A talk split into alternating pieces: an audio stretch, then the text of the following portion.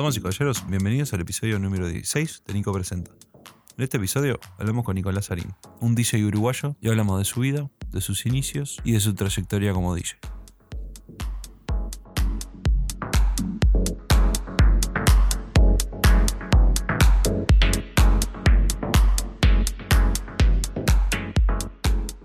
Bueno, Nicolás, ¿todo bien?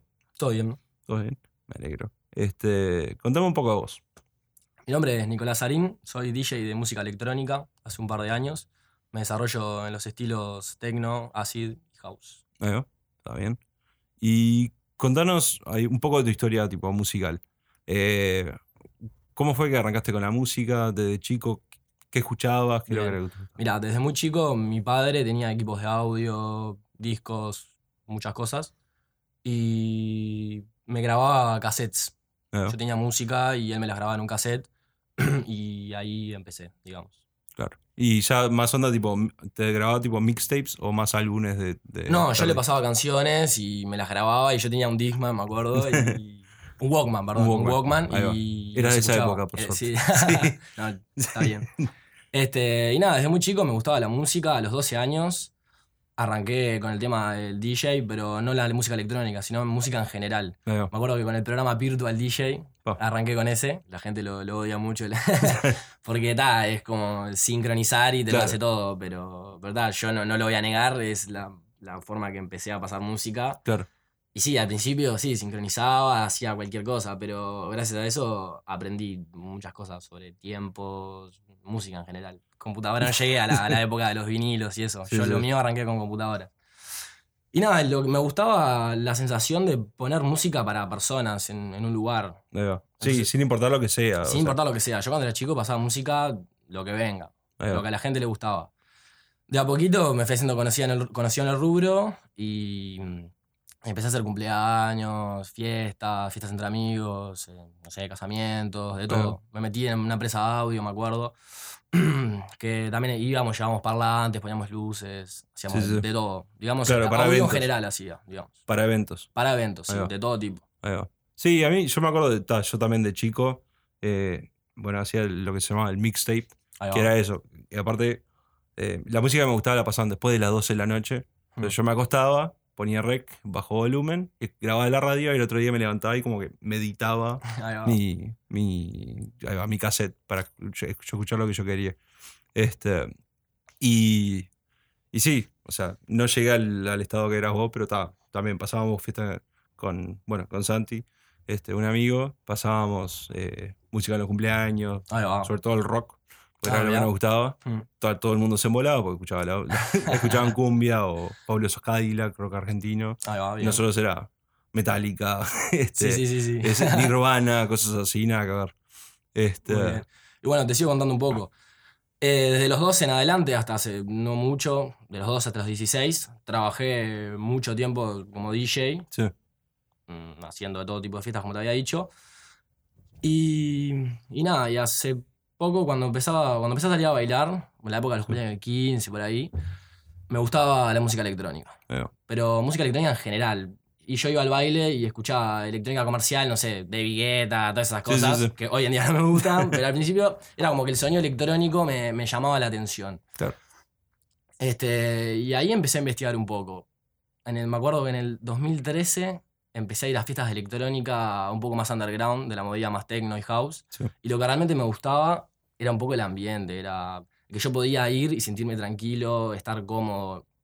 Recuerdo que iba solo, solamente a escuchar música Sí, y sí. a estar tranquilo, porque en, los bailes comunes de, de cumbia y demás, como que me sentía incómodo, como que todo el mundo te miraba y era como que te- todo prejuicios, etcétera, y no, no me gustaba tanto, Claro. me sentía incómodo. Sí, es que, y bueno, como, como te contaba, ¿no? nosotros éramos tipo más rockeros y nos pasaba lo mismo.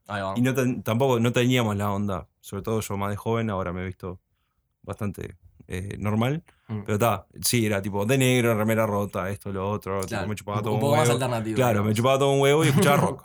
Entonces, íbamos a bailar eh, cumbia con, eh, con, las- con el colegio. este, y claro, y yo con, con algunos amigos, era donde, cuando está el rock, lo mejor para mí era tipo, cuando en mi época, antes de, de que cerrara el boliche, te ponían la las lentas. Ah, ¿Entendés? Entonces, claro, era tipo, bueno, no es cumbia, es esta. Sí, sí, Ponían un poco de rock y después las lentas. a mí me pasaba mismo en- cuando era chico, en las matinés, los cumpleaños de 15, de que era un embole toda la noche, pero cuando ponían electrónica, Claro. cuando era, eh, era relajo y me gustaba. Me gustaba la electrónica. El sonido electrónico desde chico me encantaba. Claro, yo me acuerdo, eh, yo tenía un- cuando era chico, tenía, había un boliche que creo que sigue estando, pero no sé qué nombre tendrá ahora, llamado Bantix. Ahí va. Este, Sí, conozco. Bueno, eh, eran una pista gigante, después tenía dos pistas más, una de rock y otra que era la pista de marcha. Ahí estaban, ta, los rumores que salían de ahí eran cualquiera. pero Era como un cuarto oscuro, más o menos, nadie sabía lo que pasaba. Este, y claro, nosotros nos íbamos a la cosa de, de rock y nos quedábamos ahí toda la noche. Y todos nuestros amigos en, bailando, tipo jodiendo con, con las minas, tipo cosas así. ta. Sí, sí, sí. Este, y también, sí, a nosotros, eh, me acuerdo, una de las primeras canciones que yo escuché en un boliche fue eh, Sandstorm, que todo el mundo- al día de hoy ya es un chiste. este, pero sí, fue Sandstorm y lo escuché en un boliche de, de cumbia. Y dije, "Po, está buena la electrónica. Y ahí creo que también, en esa época empezó el boliche, eh, un boliche que se llamaba Calú, Ahí va, Este- claro, conozco. Que es más, creo que Misa y Picón, como que fueron los primeros DJs de ahí, de ese- como que salieron desde, desde ahí. Y que ahora son bastante conocidos, este, como que tienen Sí, su hasta marca. el día de hoy siguen tocando, Sí. yo he visto. Claro, sí, como que tienen su marca. Mm. Este, y claro, empezamos a ir y lo mismo que me decías vos, eh, de mi lado, yo iba solo igual, porque ya me gustaba el ambiente, me gustaba la gente, no había prejuicios, nadie te molestaba, nadie te rompía las bolas, Mm. este, todo el mundo estaba en su mundo. Bueno, a mí lo que me pasaba era, claro, yo en esa época tenía 15, 16 años, Sí. era muy chico y estaba Claro. metido en una fiesta electrónica. Y lo que pasaba era que mis amigos, la gente de mi edad, no estaban para esa, pero ni cerca. Sí. Entonces no tenía con quién ir a las fiestas. y medio que por un par de meses iba solo, iba un rato, tranquilo, a escuchar música, nada, muy tranquilo. Sí, Pero claro, no tenía quien me acompañe. claro. Con el pase de, los años, está, fuimos todos creciendo y sí, me armé mi grupo de amigos de mi edad, con los cuales hasta hoy en día seguimos yendo a fiestas electrónicas. Mira, en el 2014, en el verano del 2014, este, en una fiesta conocí a un grupo de personas que hoy en día son grandes amigos, que es, es un grupo de amigos y DJs que se llama Trilogy, que gracias a ellos me, me introducí en el mundo de la electrónica. Este, mm, y nada, empecé con ellos a tocar en fiestas, iba a sus fiestas, me acuerdo, y los escuchaba, me gustaba. Eran gente muy buena onda, Sí. que me dieron un espacio, porque claro, yo, niño, 16, 17 años, ¿quién me da una oportunidad para, Claro. para tocar? Que a mí siempre me gustaba ser DJ. Sí. Y ellos me dieron la oportunidad. Y nada, en el 2014 fue todo muy tranquilo. Recién en el verano, recién este verano, te puedo decir, que fue mi primer verano siendo mayor de edad. Yo cumplí Sí. 19 años hace poco.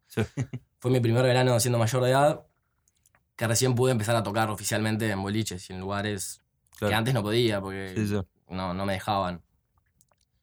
Y fue este año mismo que, que empecé a tocar en fiestas un poco más reconocidas.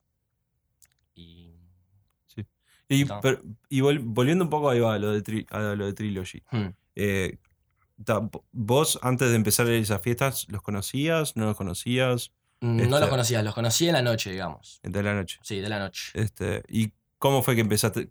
¿Cómo fue que te acercaste? O sea, ¿un amigo te dijo, vamos a esta fiesta? ¿O lo viste en un evento en Facebook? Mira, fue muy gracioso. Una fiesta, un baile de, de música de todo tipo, que habían dos pistas y yo iba a pasar música en una de ellas, en IN, allá por, por la costa, no sé si ubicás, por el Puente Sí, de las sí. Américas. Era una fiesta, un baile plus 15, era para gente chica, que arriba era una pista electrónica y abajo era una pista de cumbia. A mí me habían llamado para la pista de arriba electrónica. y cuando llegué resulta que la fiesta no había vendido muchas entradas y la pista de arriba no abrió. Pa. Entonces yo ya estaba allá en, el Puente de las Américas, me quedé en la fiesta igual, Sí. me armé en la cabina de abajo con el otro DJ, digamos. Sí. Ah, simplemente para estar un rato ahí tranquilo. Y, mm, y nada, resulta que este DJ era uno de los de Trilogy, que pegamos muy buena onda, buen amigo Matías, que Ujú. es Di- Mr. Green, que es un gran amigo hoy en día, uno de mis mejores amigos, podría decir. Ahí va. Este, mm, y nada, pegamos buena onda, a él le gustaba como yo tocaba, porque él me dio un espacio, él me cedió Sí. un espacio de su cabina para yo armar mis cosas. Hicimos como quien dice un back to back, tiramos música, un rato él, un rato yo. Sí. Y a él le gustó mi música y desde ese día entramos en contacto. empecé a ir a sus fiestas, como tal, como ya te conté recién. Y, nada, y poco a poco nos fuimos haciendo amigos. Y, y nada, básicamente es. Va. ¿Y, ¿Y cómo te O sea, ¿cómo fue? ¿Ellos se te acercaron a vos y te dijeron, vos querés empezar a tocar? ¿O, o vos dijiste, vos me dejás? No, no, ellos se acercaron a mí. Supuestamente, según ellos, yo tenía un talento con la música, con las bandejas, digamos. Sí. Y ellos sí se acercaron a mí y me ofrecieron unirme a su grupo y, y enseñarme, como, como quien dice. ellos me enseñaron a tocar con bandejas de CD, con compacteras, que es el formato que utilizo hoy en día. Este. Nada. Este, y. A ver, para. Sí.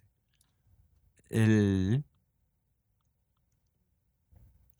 Ahí va, bueno, con- contame un poco de eso. Que, eh, vos antes me estabas contando algo de ta, la vuelta al vinilo y cosas así, pero el. ¿Por qué empezaste por CD, por ejemplo? Porque, por lo que yo tengo entendido, hay como. no tres maneras, pero Mm. como las tres maneras que se conocen, que es la del pendrive. La del pendrive, la del sí. pendrive que a mucha gente no le gusta.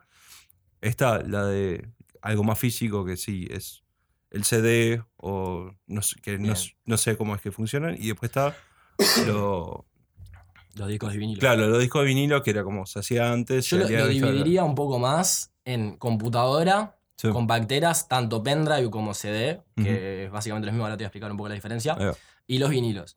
La diferencia entre una compactera utilizada con pendrive y con CD es la velocidad de lectura que tiene la compactera en cuanto al medio que tú le pones. Vos pones un pendrive y la compactera lo lee mucho más rápido el tema y te lo puede analizar y decirte la velocidad del tema y muchas más cosas. El CD es como un poco más lento, vos lo pones y demora un poco en... en- Es un poco más inexacto, digamos. Tenés Claro. que estar como corrigiéndolo más para que ajustarle el tiempo y demás. Pero es, es la por ejemplo, está, y capaz que es muy técnica la pregunta, pero sí, a ver. sinceramente no sé. Este, ¿Es la velocidad de la transferencia al procesador de la computadora o es el transferencia a el tipo el Sony, el parlante, por ejemplo? No, es la velocidad de lectura que tiene el aparato, la compactera, sobre el pendrive o el, o el CD. Está todo- Si lo lees lento o rápido, vos pones un CD, le das play y no te dice nada la canción al principio. Claro. No, te dice la velocidad, no te dice, sí, sí. no te muestra la gráfica del tema. claro. Tenés que esperarlo que lo lea un poco. Y el BPM, que es la velocidad del tema, que es bits per minute, em, te lo lee lento. digamos, y es inexacto, vos lo tenés que estar corrigiendo todo el tiempo. Ahí va. Pero, en- pero no hay, entonces no hay como pérdida de cuando se escucha. No, O no, sea, no. al- Eso es, eso es otro tema aparte que es más de, de calidad, de frecuencias, Está. etc. Está bien.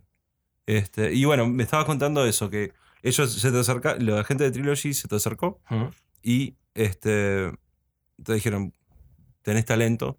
Va, Este, sí, y, claro. Y bueno, y te dieron tu primera oportunidad. ¿Cuán- ¿Dónde fue?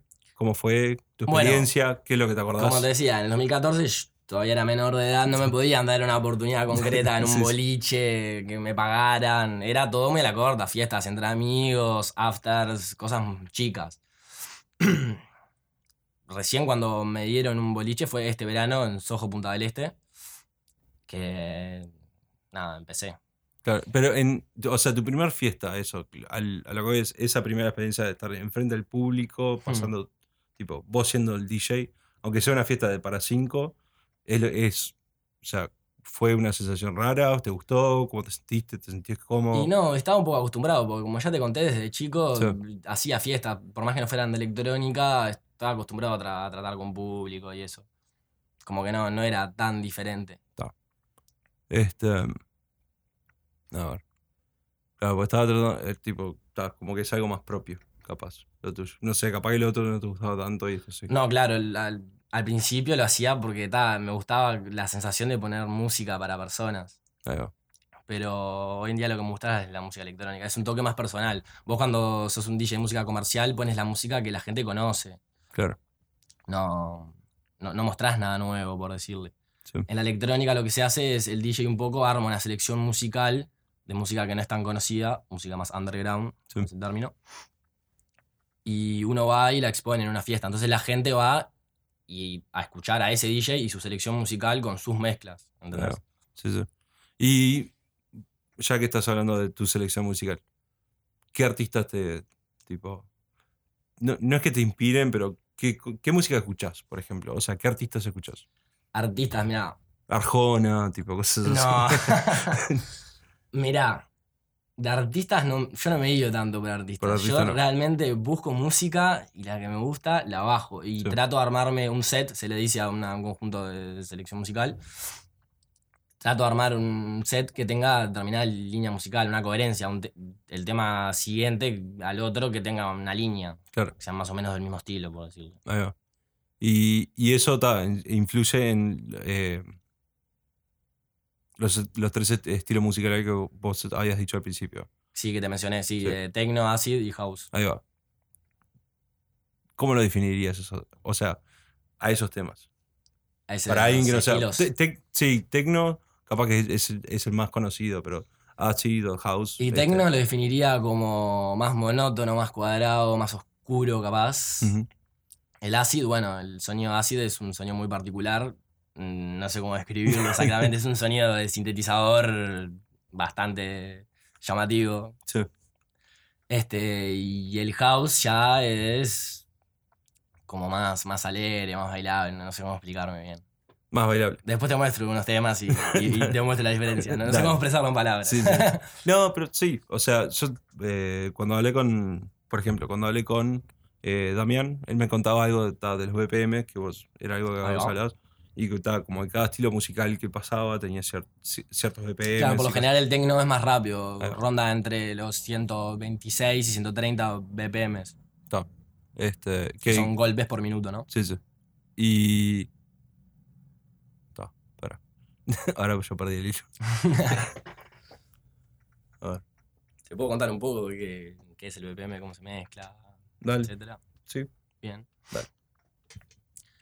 El DJ básicamente lo que hace es a través de dos reproductores de audio, vos agarras y pones las canciones a la misma velocidad, a los mismos BPM por decirlo, Ujú. y tenés que hacer que cuadren, como por decirle. ¿no? Así se, como- se sincronizan. Sincronizarlo, claro. Sí. Hoy en día en las computadoras vos tenés un botón que es sync, sincronizar, que lo apretás y te lo hace solo. Te Sí. pone los dos temas a la- los mismos BPM y te le iguala los golpes y queda todo hecho. Las bandejas, las compacteras, te dicen el BPM, tiene un lector de BPM, te lo dice, Ujú. dice este tema está esta velocidad, siendo más o menos inexacto según el método, un pendrive, un CD, como te contaba hoy. Pero igual en las bandejas, por más que ya tengas el BPM, tenés que engancharlo a oído. Con Claro. un- escuchando un tema en un auricular y otro tema afuera con los parlantes escuchás, tenés que ponerlos como cuadrarlos, digamos, que quede al mismo tiempo. En los vinilos lo que pasa es que vos no tenés el BPM. Tenés que hacerlo totalmente a oído. Tenés que escuchar que el, el tema que estás por poner está más rápido que el que está sonando Sí. y darte cuenta y ajustarle la velocidad y, y poner- a buscar la perfección, por decirlo. Claro. El Sí, es mucho más de fas- des- desafío. Claro. Sí, está bien. Este. ¿Y qué, qué es lo que te. ah, porque como vos me estabas contando eso, lo de la vuelta a vinilo. O sea, ¿te llama la atención? ¿Te gusta ese desafío? Sí, es como más interesante, te podría decir. Sí. A veces pasa que tocando con bandejas es como que estoy como mucho tiempo sin hacer nada, porque ya, está, elijo este tema, me gusta, lo voy a poner, lo cargo. El que está sonando me quedan como 5 minutos todavía. Sí. Lo engancho, ta, ya lo tengo pronto, la misma velocidad, me quedo perfecto. Tengo que esperar como 5 minutos a que corra el tema para engancharlo. En el vinilo es como que estás más tiempo haciendo algo, intentando buscando, es buscar ese punto perfecto de, de la velocidad del tema Claro. para que los dos queden iguales. Ahí va. También lo que tiene el vinilo es que hay mucha música que vos no la encontrás en formato digital, que fue hecha en formato vinilo y está únicamente en ese formato. Claro. Y la única forma de llegar a esa calidad de sonido de ese tema bueno es comprando el disco, ¿no? Claro, sí, sí. Por más que esté grabado, no, no vas a llegar a cierta calidad. ¿Y eh, estás empezando a conseguir vinilos y ese tipo de cosas? Sí, hace poco, hace un mes, me empecé a comprar discos. Tengo cinco, de a poquito. Este, no, pero estoy aprendiendo, estoy Ahí va, aprendiendo. Todavía no, no toco en ese formato porque no, no tengo la práctica suficiente, pero es algo que me gustaría aprender a lo largo de este año. Ahí va. Está bien. ¿Y cómo, cómo los. Perdón por mi ignorancia, pero ¿cómo, Sí, los, sí. cómo los conseguís? ¿Cómo los consigo? Bueno, la mejor forma hoy en día, internet, obviamente, buscando en páginas que hay catálogos, buscás, si los compras, te los mandan. Después, acá yo en, en Montevideo tuve la suerte de conocer personas que tienen grandes colecciones de discos y que algunos a las ventas, a la venta. Y nada, tuve la suerte de poder ir y escucharlo yo en, y comprárselo. Discos usados, obviamente. Sí, sí, sí. Pero, verdad, está bueno. Es diferente que comprarlo en internet. Claro. Mm. Sí, sí, capaz es más personal. Más personal, claro. Escuchar Y- el disco en persona no es como que ver cuál es el tema y comprártelo. Sí, sí. llegue y ves. Claro, sí. Aparte, no, eh, yo que, por ejemplo, si es otro DJ, por ejemplo, que te está vendiendo o que ya está usado, capaz tiene una historia con eso y te la cuenta. Claro, claro, claro. Te cuenta un poco su experiencia. Sí, sí. Es más personal. Sí, sí. Claro. Está bien. Este, y bueno, y a futuro, ¿qué, qué- o sea, me estás contando esto, lo de ir a vinilo y cosas así. ¿Qué, qué es lo que estás haciendo tipo este año y qué, o sea, qué proyecciones tenés vos? Mm, pregunta. y realmente no, no, no tengo como un como una meta este año. Nada, simplemente seguir creciendo, aprendiendo. Y nada, de a poco. De a poco. Este mes tuve la suerte de tener la participación en dos fiestas grandes de electrónica acá en Montevideo, que una de ellas es We Are Techno se llama, y otra que tengo hoy de noche en un par de horas, que es la Warehouse, que son dos fiestas bastante reconocidas acá en Montevideo, y estoy muy contento de tocar en ellas. Va. Este, y eh, yendo un poco a eso, Hmm. ¿cómo, ¿cómo se te dio esa oportunidad también? ¿Vos te acercaste a ellos? eh, ellos te escucharon y dijeron, tiene talento como te dijeron los de, los de Trilogy. Sí, me pasó que tocando en fiestas de, de onda, ir por estar ahí figurando, Sí, sí. yo que sé, estar ahí molestando un poquito, como que me hice escuchar un poco y, y nada, y sí, al parecer les, les gustó mi, mi música y mi técnica y me dieron esta oportunidad. Bueno, vamos a ver cómo sale. Sí, Esperemos sí. que bien. Sí, bueno, yo tuve, tuve el privilegio de escucharte en, verdad. en la, en la We Are Techno. La, ver, la semana pasada. La sí. semana pasada. Y la verdad que estuvo muy buena. Muchas Este, gracias. y sí, la fiesta en general estuvo buena. Y eh, bueno, yo, como decía, hablé con Damián, que es uno de los organizadores de ahí. Este, también, o sea, es una muy buena fiesta y siempre la recomiendo. Este, esta de Warehouse también tuve, fui a una. Este, no he tenido la posibilidad de ir a otras, pero estamos viendo la posibilidad de, de ir de seguir yendo a Y estas. yo creo que es una, una oportunidad. Bueno, la VR no fue y esta, la Warehouse hoy será. Buena oportunidad como para mostrarme en, en público más grande, gente, Claro. fiestas con mayor cantidad de público, ¿no? Sí. Sí, sí, y a su vez, sí, fiesta de, ma- de mayor público y, bueno, por lo menos de, de mi lado, yo son gente que yo conozco. Este, que no es, no es tipo, no sé, en el bar, como decía vos, en IN, que estás pasando música. No, no, claro, es diferente. Este, sí, sí. Ya es fiesta de cierto reconocimiento y cosas así. Y, bueno, la gran pregunta, ¿qué recomendación le darías vos a alguien que está empezando? Uf. Y. Te maté con eso. me mataste, me mataste, me mataste. Claro. importante. Vos Y que hacer nada, lo que y que siga La haciendo lo que le gusta. para llegar. Y nada, y que le dé para adelante. Que es la única manera. Claro, es, o sea, si bien... Constancia, diría. Sí, Es la, para mí es la clave. constancia. Hmm. Este, y... Sí, lo que me está pasando mucho es que, bueno, al ser joven es como que llama un poco más la atención. Sí. La gente va y ve a alguien chico que está pasando música y es como que llama un poco más la atención. Claro, sí, sí. Este, bueno, a mí, o sea, bueno, nosotros nos conocemos hace muchos años. Sí. Este, sí. Este, y también me llama muchísimo la atención de verte de niño. este, Y bueno, y, al, y al día de hoy verte eh, lo que fue la tecno, por ejemplo, que, o sea, es para mí es sorprendente. Bueno, muchas gracias. A vos, Nico. Nos vemos.